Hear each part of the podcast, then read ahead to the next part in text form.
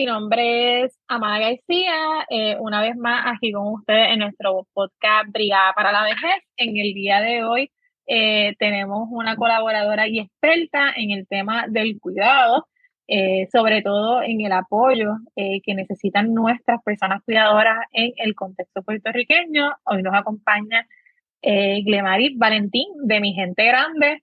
Síganlas en las redes sociales, después le compartimos ¿verdad? todos los enlaces. Eh, que hacen un tema maravilloso con relación a la comunidad, ¿verdad? De cuidadores y cuidadoras en Puerto Rico de las personas mayores de 60 años. Así que, Glamaris, bienvenida. ¿Cómo estás? Gracias, gracias, Amada. Súper contenta. Me encanta siempre hablar con la Brigada de la Tercera Edad. Yo creo que ustedes son algo muy especial y siempre me, ustedes me traen energía a mí y ustedes me traen temas a mí, así que por eso siempre me gusta compartir con ustedes. Bueno, Glemaris, vamos a desde el principio, ya nosotros habíamos tenido la oportunidad de compartir otro podcast, pero nos gustaría en este momento concentrarnos en el trabajo que, hace, que ustedes hacen, que es un trabajo maravilloso. ¿Quién es Glamaris y cómo llega a mi gente grande? Pues mira, Amada, yo soy eh, periodista, eh, soy productora de televisión con 30 años de, experiencia, ¿verdad? Trabajé en periódico, trabajé en noticias de televisión, en el antiguo Tele 11 por 16 años, luego trabajé en Primera Hora y luego trabajé en televisión educativa. Y justo cuando estaba en la televisión educativa, mi papá sorpresivamente se enferma, justo una semana después del paso del huracán María. Y entonces ahí yo me di cuenta, mi papá era bastante independiente, mi mamá era totalmente independiente. Así que de la noche a la mañana no sabíamos cómo bregar la situación porque nunca nos había tocado un adulto mayor en nuestra familia que tuviera, eh, que tuviera una condición grave. Para colmo, no encontrábamos diagnóstico. Estuvimos durante cinco meses en medio, ¿verdad? De, de, de ese año que hubo problemas de energía eléctrica y de comunicaciones. Tuvimos esos primeros cinco meses después del huracán buscando, eh, visitando a más de 12 médicos y se le hicieron cientos de estudios. Eh, y ahí yo me di cuenta que no había un medio de comunicación que brindara información a los familiares de adultos mayores en Puerto Rico o incluso más complicado de, mm. familiares que están en la diáspora y el adulto mayor está en Puerto Rico. Así que yo lo que hago es que eh, mi gente grande es una multiplataforma. Tenemos la página de internet, migentegrande.com, y tenemos en Facebook y en otras redes sociales, pero donde más activos estamos es en Facebook. Tenemos en Facebook como Mi Gente Grande y lo que hacemos es que compartimos toda información oficial de las instituciones gubernamentales, corroborada, información corroborada, información que se sabe que es fidedigna, eh, que tenga que ver con las personas, mira, desde 50 años o más. ¿Por qué? Porque es para el adulto mayor y para su cuidador. Entonces está el adulto mayor que cuida a otro adulto mayor y entonces está el cuidador que también cuida a nietos y a hijos todavía. O sea que es toda una comunidad de personas que necesitan resolver su vida, que no tienen mucho tiempo, eh, que trabajan algunos, los que no trabajan entonces necesitan allegar fondos o necesitan, eh, ¿verdad? Que los servicios sean económicos o, que sean, eh, eh, pues, de instituciones oficiales del gobierno. Así que yo lo que trato es estar todo el tiempo raspando, como digo yo, eh, las redes, los medios, buscando ese detalle cuándo son las vacunas para los adultos mayores, cuándo es la entrega de comida gratis, cómo eh, se, consigue, qué sé yo, el, renovar eh, los servicios del, PAN, ese tipo de, de detalles porque pues no todos nos, enteramos de la misma manera y pues la pandemia nos aisló mucho, además de que hay un problema muy grande con los adultos mayores aislados por la brecha digital y aislados porque están aislados, porque no salen de su casa, porque están enfermos o porque no se pueden mover. O sea que hay, el, adulto mayor vive muchos aislamientos diferentes. Eh, y entonces, pues mi gente grande lo que hace es tratar de ¿verdad? Facilitarle un poco al cuidador, que a veces es hasta el vecino, para apoyar a ese adulto mayor. Y los adultos mayores activos, porque hay muchos adultos mayores que nos siguen en Facebook, porque son activos y son, ¿verdad? Son conectados digitalmente. Claro. ¿Cuáles han sido los retos principales que has podido identificar en el tema de cuidado, verdad, o acompañamiento de, de, nuestra de la población vieja? Que los cuidadores y las cuidadoras han dicho, ¿verdad? O te has sentido por tú como cuidadora, porque fuiste cuidadora, que son retos que tenemos que atender de forma urgente. Pues mira, lo primero que me salta a la mente y al corazón son los adultos mayores que no tienen familia en Puerto Rico. Eso es lo primero que nos salta porque esos están aislados por todas partes. Y pues algunos tienen familiares en la diáspora que están muy, muy pendientes. Y eso es maravilloso, pero no todos tienen eso. Así que eso para mí es el primer. Y entonces cuando nosotros que, que sí podemos estar con nuestros adultos mayores, vamos a hacer las gestiones, nos topamos qué sé yo, a lo mejor puede haber cuatro adultos mayores acompañados y seis solos. Así que nosotros vemos esto todo el tiempo y ves el, cuidador que está allí, el, familiar o el cuidador o el mismo adulto mayor, porque es muy curioso. El mismo adulto mayor es el que se percata, ah, mira, esa señora está solita y no sabe que la fila es aquí. Y entonces tú, pues todo el mundo está, ¿no? La comunidad, porque es la comunidad, la comunidad completa está viendo ese problema y, muchos están tomando acción, hay, instituciones sin fines de lucro que están cambiando, bien interesante, bien interesante, Amada, están cambiando su foco. Yo estuve en esta semana con una famosísima institución sin fines de lucro y hace como un mes conocí otra eh, que es del centro de la isla, para ser específica de las Marías, estas dos instituciones eh, sin fines de lucro que, conocí, ambas repartían comida y se dieron cuenta que el adulto mayor necesitaba mucho más que el platito de comida. Y entonces cuando van a la casa del adulto mayor el adulto mayor le dice, ay, no tengo quien me lleve esta receta, no tengo quien me lleve al médico. Entonces están cambiando sus focos, están cambiando eh, las peticiones de fondos que hacen están cambiando todo su programa y dirigirlo a que hay que entrar a casas de esos adultos mayores. Para mí, esa es el primer, la primera situación. Y la segunda es el adulto mayor que sí, ¿verdad? Tiene, ¿verdad? Tiene algún familiar, pero, ese pero entonces el adulto mayor cae en cama, eh, cae muy enfermo y entonces la familia o ese cuidador no da abasto y entonces se enferman. En estos días yo hablaba con alguien que me decía, es bien curioso porque ese cuidador tiene al adulto mayor perfecto, con su piel saludable, sin una sola llaga, eh, eh, a, buen, a buen peso, limpio, todo en orden, pero el cuidador está enfermo porque el cuidador no puede ir a sus citas médicas, no puede darse tratamiento.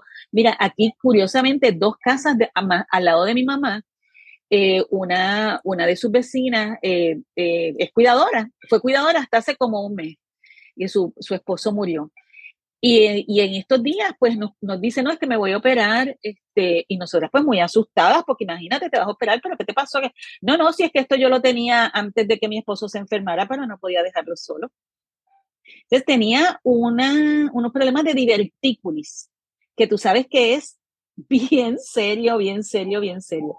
Pero ella me dijo tan tranquila, es que yo no lo podía dejar solo. O sea, ella me lo dijo con una tranquilidad, como, sabes, esto no se piensa. Es que él no puede, y él, y él, estaba, de verdad, estaba bien frágil. Este, de hecho, estaba más frágil que mi papá y curiosamente mi papá pasó a otro plano primero que él, pero el, el caballero estaba mucho más frágil. Y esa señora esperó casi dos o tres años por el asunto de los divertículos y ahora cuando se los operó, afortunadamente, tenía nuevos divertículos, pero no era, no, era muy grave, no había avanzado mucho. Sin embargo, le cayó muy mal la, la, o sea, tuvo complicaciones con la, eh, con la anestesia, porque pues ya está en una edad que necesita, tú sabes, tal vez si se, si se hubiese sometido a la operación tres, cuatro años antes, pues tal vez no había tenido, no hubiese tenido tantos retos con la... Así que esas son las dos cosas que yo veo. El adulto mayor aislado y el cuidador aislado. Definitivamente, sí. Y por eso es que nosotros desde la brigada siempre insistimos en que este tema de la vejez es diverso y se tiene que mirar desde lo interdisciplinario, porque es que es imposible tocar solamente el tema de la salud o de la alimentación, como nos comentaba, Sí, entonces trabajar lo social, porque es que una cosa te lleva a la otra, es como un caracol, como un espiral, ¿no? Este nunca acaba.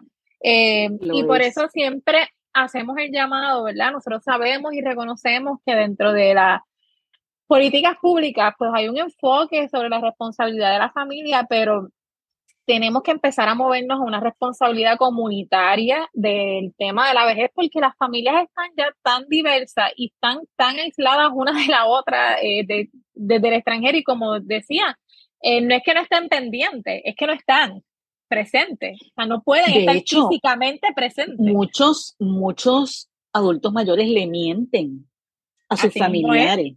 Yo voy a hacer, yo voy a hacer un artículo sobre el idioma de los adultos mayores. Porque bien, bien significa, me queda un poquitito de leche y un poquitito de café, este, me duelen las piernas y me está dando una taquicardia. O sea, eso es, estoy bien. Literal. Y yo puedo contar de la experiencia de primera mano. Yo estoy fuera de Puerto Rico, mi hermano es el que está, atendía, está atendiendo la situación, ¿verdad? De mi papá que está entrando a la etapa y cuando fue a su primera evaluación médica, todo fue eh, súper fuerte y yo llamé a mi papá y papi, no, yo salí bien, estoy súper bien, súper, súper bien, el doctor me felicitó y cuando llamé a mi hermano, eso fue que tiene la presión alta, que tiene esto, que tiene lo otro, y yo como... O sea, tu, hermano te lo, te lo tradujo a la realidad. Exactamente, así que en efecto, ¿verdad? Es uno de los retos eh, que tenemos la familia. Ellos ellos no quieren perder, eh, ellos no, perdóname, nosotros no, que porque nadie quiere perder la independencia. Y acuérdate que estamos hablando de una generación sumamente luchadora, sumamente trabajadora. Esto no, esto no es una generación de tirarse en un sofá. Y entonces, imagínate, ellos ver que, que si el hijo en Estados Unidos lo sabe, pues pues olvídate, si mi hija en México lo sabe. sí, no, definitivamente. Y es bueno que hablemos de estos temas y es bueno que tengamos personas que trabajan tan de cerca con los cuidadores y cuidadoras porque nos llevan a seguir reflexionando sobre cómo tenemos que seguir transformando lo que es la vejez. Estar enfermo y tener condiciones de salud normal de las etapas de vida no es sinónimo de dependencia. Y la gente mayor de 60 años se siente tan presionada por las ideas sociales que existen de ser dependiente, de no de que no me escuchen, de que de repente pierdo toda mi autonomía que entonces generamos conversaciones como esta en lo interno de la familia en la que mi papá me dice que está bien y mi hermano me dice no está bien, le van a hacer un examen del corazón. Este, entonces como que, ¿verdad? Es importante seguir aportando a, a, seguir construyendo, ¿verdad? Eso, esas transformaciones. Y esto me lleva a la siguiente pregunta cuán importantes han sido las comunidades en el momento de tener conversaciones con los cuidadores y cuidadoras. ¿Qué, rol juega la comunidad en este aspecto? Pues mira, la comunidad es bien importante, pero es una comunidad, como yo te diría, ¿verdad? Yo no, no tengo eh, los grados y el conocimiento que tienen ustedes y muchos de los miembros de la, de la brigada, ¿verdad? Que son especialistas en comportamiento humano o en trabajo social pero yo, yo veo, ¿verdad? Desde mis ojos de cuidadora y de, y de, y de, de, periodista, yo veo es que la comunidad es como nómada. O sea, la comunidad no es, eh, la comunidad no es los dos vecinos. La comunidad es los que se encuentran en el supermercado, los que se encuentran en las citas médicas, los que se encuentran en el parquecito de caminar, entonces es una comunidad como flotante, como que está, y entonces se conecta, sin querer se conectan. Esas comunidades, eh, la, familia que también es adulto mayor, porque fíjate que hay mucho apoyo de adulto mayor a adulto, mayor en las familias, los hermanos, ¿verdad? Que son, ya todos son adultos mayores, pero se buscan y se cuidan. Y no, tal vez no, no pueden manejar, no pueden llevarlo a la cita médica, pero saben cuáles son, cuándo son todas las citas médicas.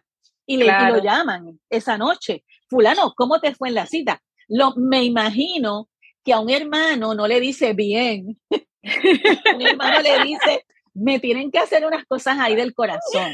Así que yo veo esa comunidad como flotante y la veo porque la veía alrededor de mis papás. ¿verdad? Por ejemplo, mi, mis tías, las hermanas de él, cómo venían a verlo a él con una continuidad y, estaban pendientes. Por ejemplo, una de ellas, pues eh, eh, iba a, su iglesia y pedía pañales y entonces de, casualidad, porque nunca fallaba, cuando se nos acababan los, los pañales de veteranos, veteranos, ella llegaba con los pañales de la iglesia. O sea que esa comunidad de esa iglesia se conectaba con nosotros, con esa tía, que venía una vez a la semana.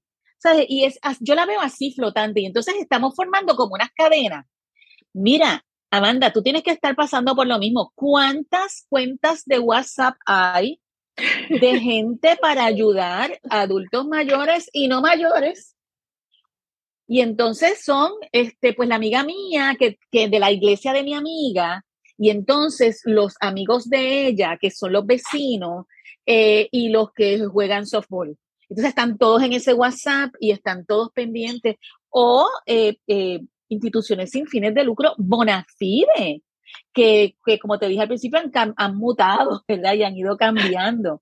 Yo pienso que una comunidad bien importante que, no está organizada y que, ¿verdad? Yo, yo digo, son esos farmacéuticos, esos profesionales de la salud, esas secretarias este, médicas, esas personas que, que, con todo su trabajo tienen esa sensibilidad de darse cuenta cuál es el adulto mayor que está aisladito y darle un poquito más de tiempo esa es otra comunidad de, los profesionales de la salud ultra, porque la palabra que puedo usar es ultra comprometidos, porque los hay.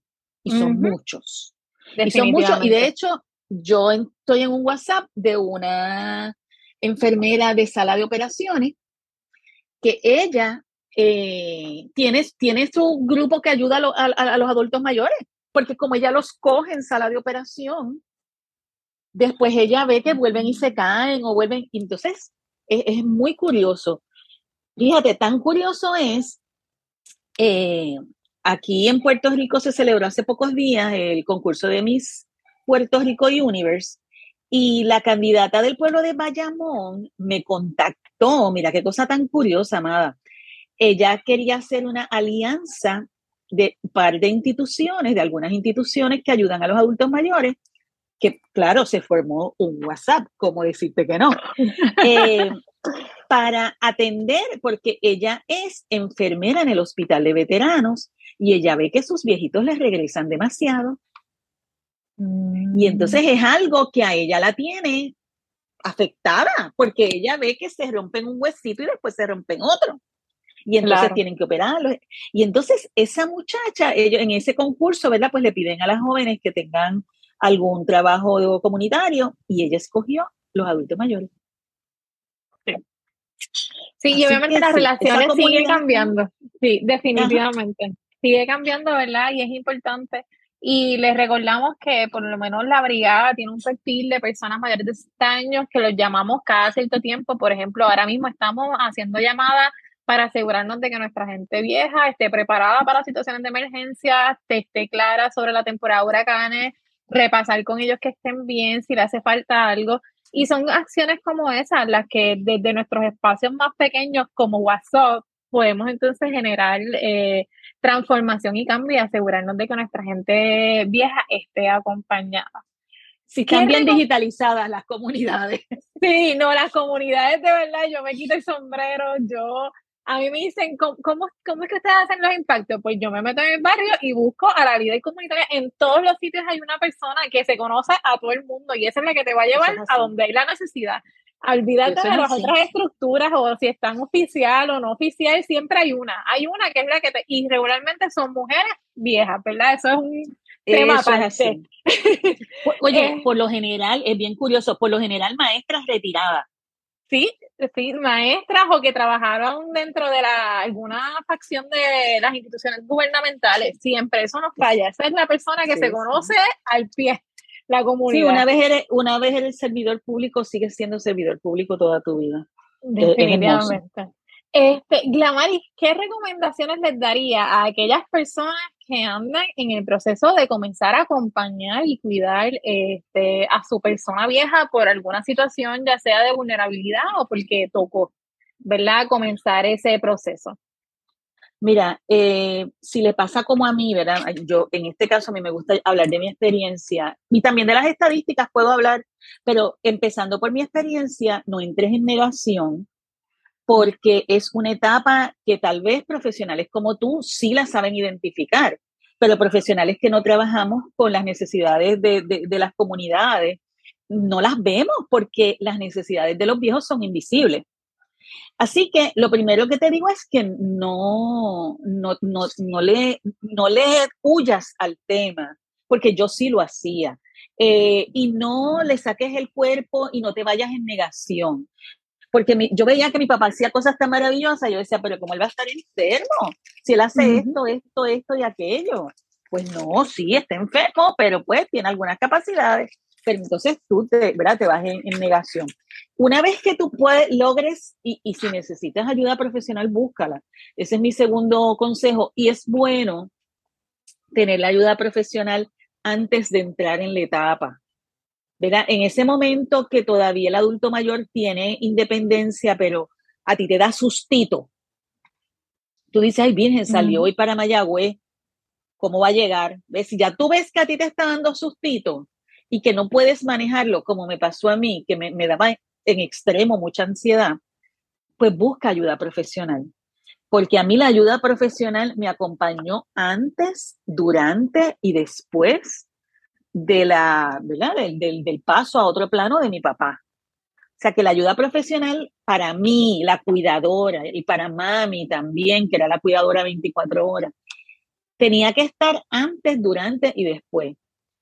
Eh, eso es mi, mi, ¿verdad? mi, segundo consejo. Eh, mi tercer consejo, que te informes, que te mantengas informado, porque lo peor del mundo es que tú lleves a tu papá a alguna parte y te digan, y él no tiene X cosa, no, caramba, no la tiene. Pero ¿cómo va a ser si eh, se supone que todo el mundo la tenga, la, la, vacuna, la esto, la aquello, lo otro? Y te tienes que mantener informado, porque créeme que la estación de radio de reggaetón no van a decir ningún anuncio de cuando le tocan las vacunas a los adultos mayores. Eso no va a pasar. Ellos, en mi caso, por ejemplo, en mi caso personal, mi mamá es una adulta mayor informada. Mi mamá lee todo el periódico y ve eh, la televisión, los programas informativos diario. Y ella a veces es la que me dice, están anunciando tal cosa, chequéate. ¿Eh? Y, eso es bien importante porque nosotros no tenemos tiempo que perder, porque ¿verdad? tenemos varias responsabilidades. Otro consejo que les doy, no dejen su trabajo.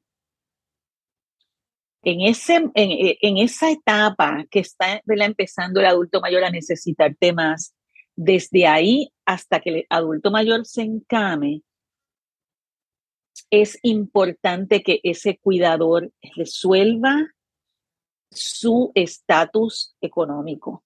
No solo el estatus económico del adulto mayor, el suyo propio. Y si usted puede mutar un poco sus responsabilidades, mucho adulto, mucho cuidador de adulto mayor baja las horas de trabajo. Y entonces aquí vamos a las estadísticas que te hablaba ahorita. Mm. El, estudio eh, que eh, yo te lo he comentado antes, el estudio de la Pontificia Universidad Católica, que es uno de los más completos que existe sobre el rol de, cuidador, que de hecho lo están renovando, no lo han lanzado el, el, actualizado, porque también lo iban a hacer en México. Hay una universidad de México que se está poniendo al estudio. Y creo que en Colombia. Había como, eh, ya no solo era de Puerto Rico, sino era de otros países en Latinoamérica. Eh, ese estudio, eh, una de las conclusiones más apabullantes es que el, cuidador deja de trabajar, deja de, cierra su negocio y entonces se queda cuidando a su adulto mayor encamado.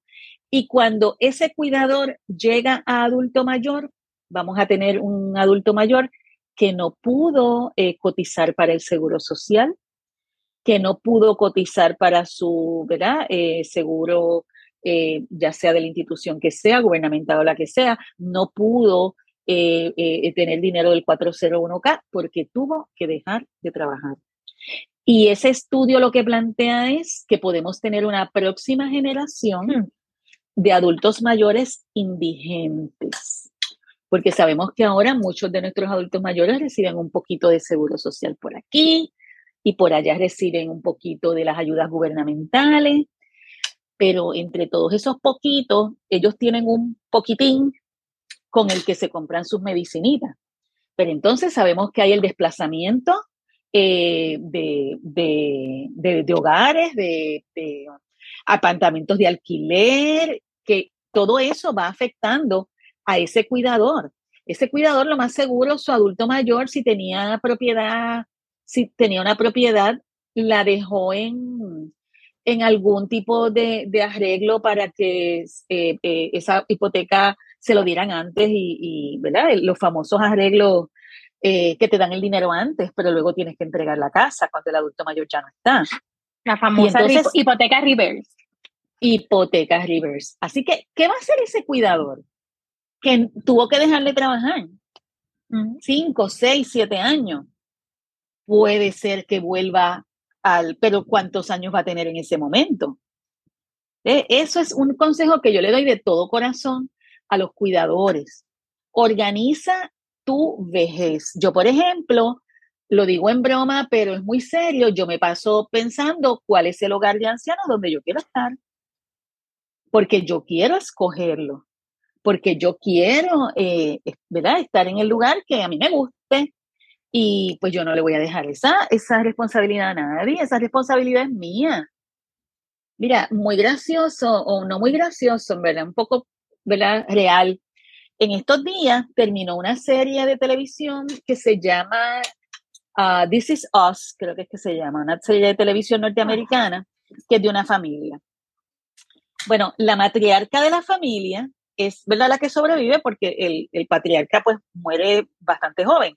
Y entonces ella ya, la serie la cierran cuando ya ella es una adulta mayor.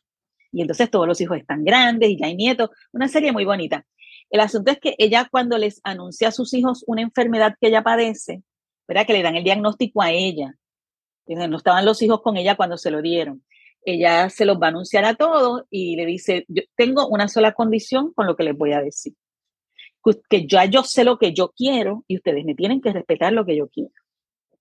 Tengo Alzheimer y cuando ya no puedan cuidar de mí, yo quiero que me cuiden en un hogar.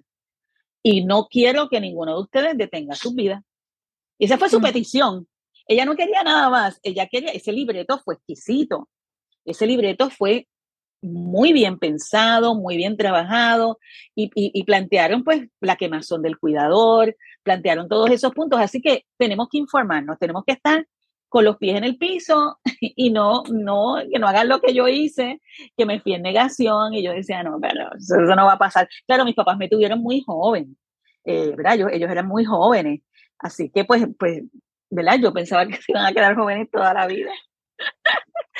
Sí, no, y obviamente con esto que traes, traes muchos temas que, nadie quiere hablar, que es como yo le digo, la caja de Pandora, porque no es solamente la próxima generación de cuidadores, es la próxima generación, punto, de las vejeces, porque no queremos entrar en detalles de estas modalidades nuevas de trabajo, en donde las aportaciones al seguro social son mínimas. Eh, lo que nos espera es un panorama muy interesante que eh, ya estoy pensando que es algo que debemos ¿verdad? Eh, hablarle acá em, en el podcast, obviamente de una forma más, a lo mejor más detallada sobre cuáles son las implicaciones del futuro. Pero me Mira qué curioso, yo, me, yo me quedo sin trabajo y tengo dinero guardado, pero mi dinero guardado era para mi vejez. Exacto. Y entonces yo decía, Dios mío, tengo que usar el dinero de la vejez en otra cosa. Es bien complicado. Bien, bien complicado. Y dejarle trabajar implica que tu ingreso del seguro social va a cambiar, porque tú recibes seguro social según tus últimos 10 años de empleo. O sea, son, son situaciones y lo, lo, triste es que no educamos sobre estos temas, porque nadie quiere ser viejo y vieja, nadie quiere decir esto es lo que me depara el futuro, porque pensarnos de forma vieja implica este, unas cosas que, que, nosotros no queremos aceptar porque nadie quiere ser dependiente, pero verdad que aquí estamos en la brigada para decirle, ser una persona vieja no es ser dependiente, es ser astuta y organizarse, como cualquier etapa de vida. Súper astuta, porque te digo, si tú te sientas a hablar con mi mamá, mi mamá tiene todo organizado, de hecho, estoy haciendo la entrevista desde su escritorio, donde ella tiene todo cronometradamente organizado. Eh, porque sí, porque es muy astuta y muchos de los de los adultos mayores de esa generación son sumamente astutos, muy inteligentes y muy organizados y muy productivos. Bien, definitivamente. Y debemos aprender más de ellos. Eh, y un poco, ¿verdad? Este, para ir cerrando. Eh, ¿Cómo, verdad? Y eso, estamos en la época de huracanes, ¿verdad? Y siempre queremos trabajar este tema. ¿Qué recomendaciones tenemos para los cuidadores y las cuidadoras cuando hablamos de situaciones de emergencia. Eh, pues ¿qué, ¿qué, podemos hacer? Ese tema tú me lo trajiste y a mí me encantó tanto que voy a escribir un artículo de ello. Por eso te digo que yo saco más, yo saco más provecho de ustedes que ustedes de mí. Pero bueno, eh, yo me di cuenta, cuando tú me lo, cuando tú me trajiste a mí me cae un de agua fría, porque yo me inicio como co-cuidadora durante un huracán. Así que, ¿verdad? Y pues nos, tocó eh, eh, nos tocaron los apagones y nos tocó con, eh, ¿verdad? Con cama de posiciones eléctricas y nos tocaron los apagones y nos tocó el terremoto. así que, pues ya ustedes saben. me, abriste ahí, no tengo una caja de Pandora, me abriste, bueno, un super baúl. pues lo primero que yo les diría es que todas las recomendaciones que dan las instituciones oficiales si usted es cuidador, la multiplique por 10. Si usted le dice, eh, tenga medicamentos para tres semanas, pues multiplíquelo. Pero no solo multiplíquelo por su adulto mayor, multiplíquelo por usted. Por usted, porque el cuidador, por lo general, tiene alguna, ¿verdad? Alguna medicamento de, de prevención, ¿verdad? Y eso hay que comprarlo con tiempo. Así que eso es lo primero. Medicamentos, multiplícalos. Habla con el médico. Habla con ese médico de cabecera y pídele que te haga eh, una orden de emergencia de medicamentos eh, sin fecha. Dentro de lo que pueda hacer, verá lo correcto y lo legal, usted lo discute con su médico, ¿verdad? Porque cada uno tiene una confianza distinta con su médico eh, en mi caso, miren, mira qué curioso, yo me, no era por una emergencia, me, tuve que ir de viaje y la, la médico eh, internista de mi mamá, que es su médico de cabecera, yo le dije al doctora, ¿usted me puede dar una orden para prueba de COVID para mi mamá? Y me dijo, no, yo te voy a dar dos para tu mamá y dos para ti. Hmm. O sea, ella multiplicó todo. Así que copiándonos un poco de esa, esa médico de cabecera de mami, vamos a multiplicarlo todo. Si usted va a guardar agua, pues multiplíquela por 10. Si usted tiene que guardar lata, ahora mismo yo, yo ahora llegué al supermercado de comprar las latas. Yo compré el triple de lo que compro siempre. Porque eh, volvemos al punto de la comunidad. O sea, aquí viene, aquí puede venir qué sé yo, una amiga, un amigo de mami, a traerle algo, a traerle botellitas de agua, mira, y tú le das una latita de las que tú tienes de más. Tú sabes, porque no, no le dio tiempo de comprar las latas, pues se, se enfocó en el agua. Así que multiplícalo todo, porque no solo lo vas a usar tú, lo va a usar la, la comunidad y tus adultos mayores.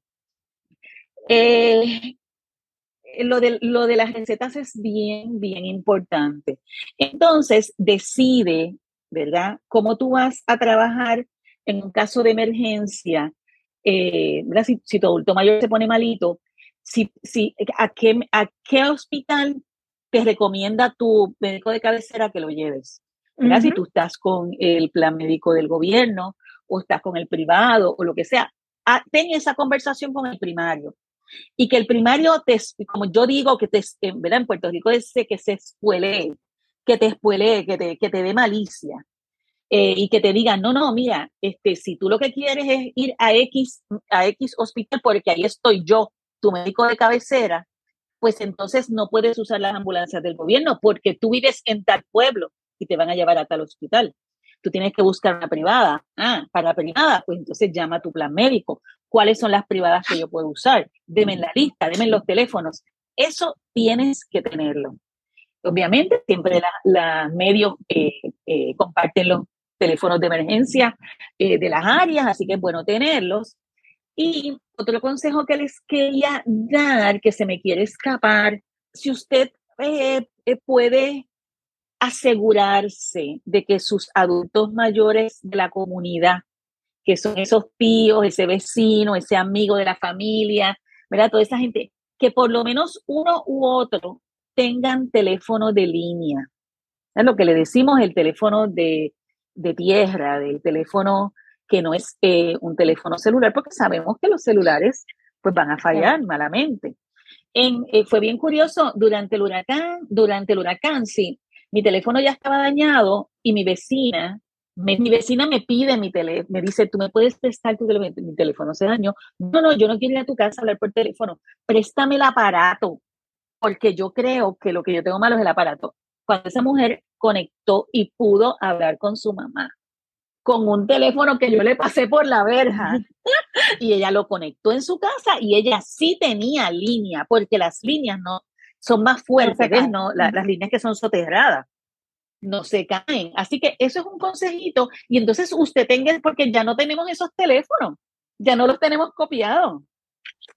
Algunos se lo saben de memoria, pues entonces usted recopile todos esos teléfonos de sus viejos y de su y de, y de verdad y si el médico el, importante decir al médico doctor además de este teléfono de la oficina hay otro que yo pueda llamar eso es bien bien importante y quiero cerrar con una recomendación que es un poco más compleja y que yo quiero investigarla para un, para un, ¿verdad? Para un artículo que quiero para mi grande.com, pero con quien primero se me ocurrió fue contigo, ¿verdad? Y con esta, esta oportunidad.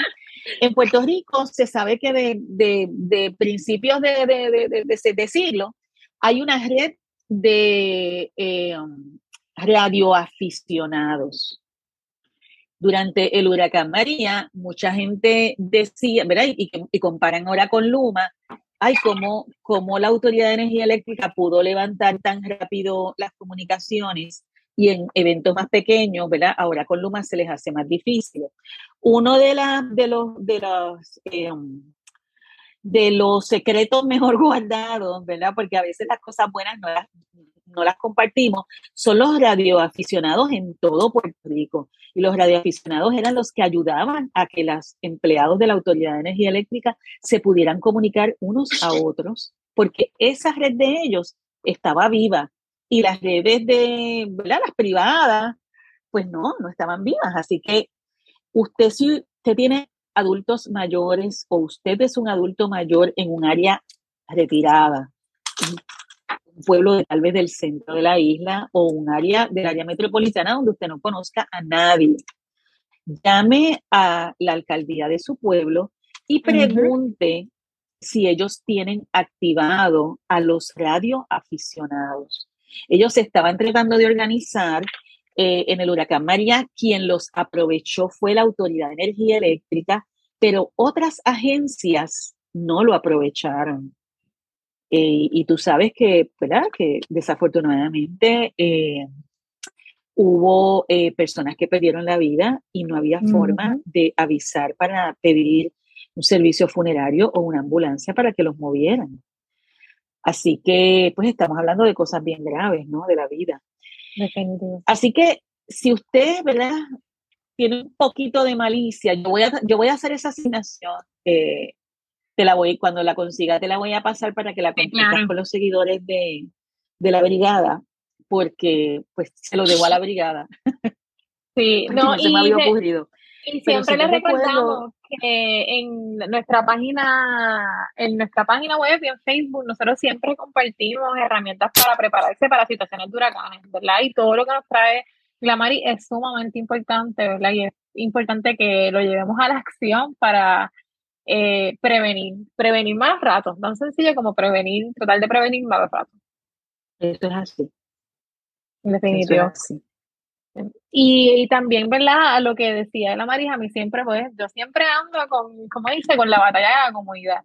No haga, hable los planes que tiene con su persona vieja, dígale, mira mami, mira papi o quien sea, estas son esto es lo que hemos hablado, si sucede una situación, porque usted no sabe nunca dónde usted va a estar. Y es importante que la persona conozca cuáles eran los planes que se habían hecho en familia para situaciones de emergencia, por si tiene que compartirlos o tiene, eh, ¿verdad?, alguna necesidad en particular. Y hagan también, eh, ¿verdad?, planes en comunidad.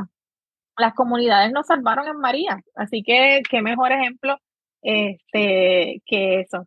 Eh, así que nada, Glamaris, para cerrar, ¿cuáles son los próximos proyectos de Mi Gente Grande y en dónde te pueden conseguir? Bueno, pues cualquier persona que desee información de Mi Gente Grande eh, puede entrar a internet a migentegrande.com y en YouTube como Mi Gente Grande. También estamos en, en, en, Facebook, ¿verdad? Que es donde más fuerte estamos, como Mi Gente Grande. Así que ahí nos, nos pueden conseguir y estamos... Eh, trabajando ahora eh, en ese reportaje que te dije para, eh, para la época de, huracanes. Estamos trabajando una sección eh, que se llama Lo Probé, donde yo estoy compartiendo artículos, desde artículos muy sencillos hasta artículos ¿verdad? más complicados, que yo utilizo o utilicé con mi papá adulto mayor encamado y que, y que, bueno, pues que nos resultó bueno o que no nos resultó tan bueno, pero podría mejorar si se le hace tal cosa. Así que eso es una nueva serie que tengo que estoy compartiendo. Eh, así que por ahí vamos. Qué bueno. Bueno, pues Glamari, un placer, ¿verdad? Tenerte aquí con nosotros en nuestro podcast Brigada para la Vejez. Eh, así que aquí nos despedimos. Recuerden seguirnos en nuestras redes sociales y siempre eh, nos dejan algún comentario. Si tienen interés de que toquemos un tema en particular, siempre nos pueden escribir a través de nuestras redes sociales, Facebook, Instagram o Twitter. Y nada, nos despedimos. Sería entonces hasta la próxima. Muchas gracias, Glamaris. Gracias a ti, que estén bien todos.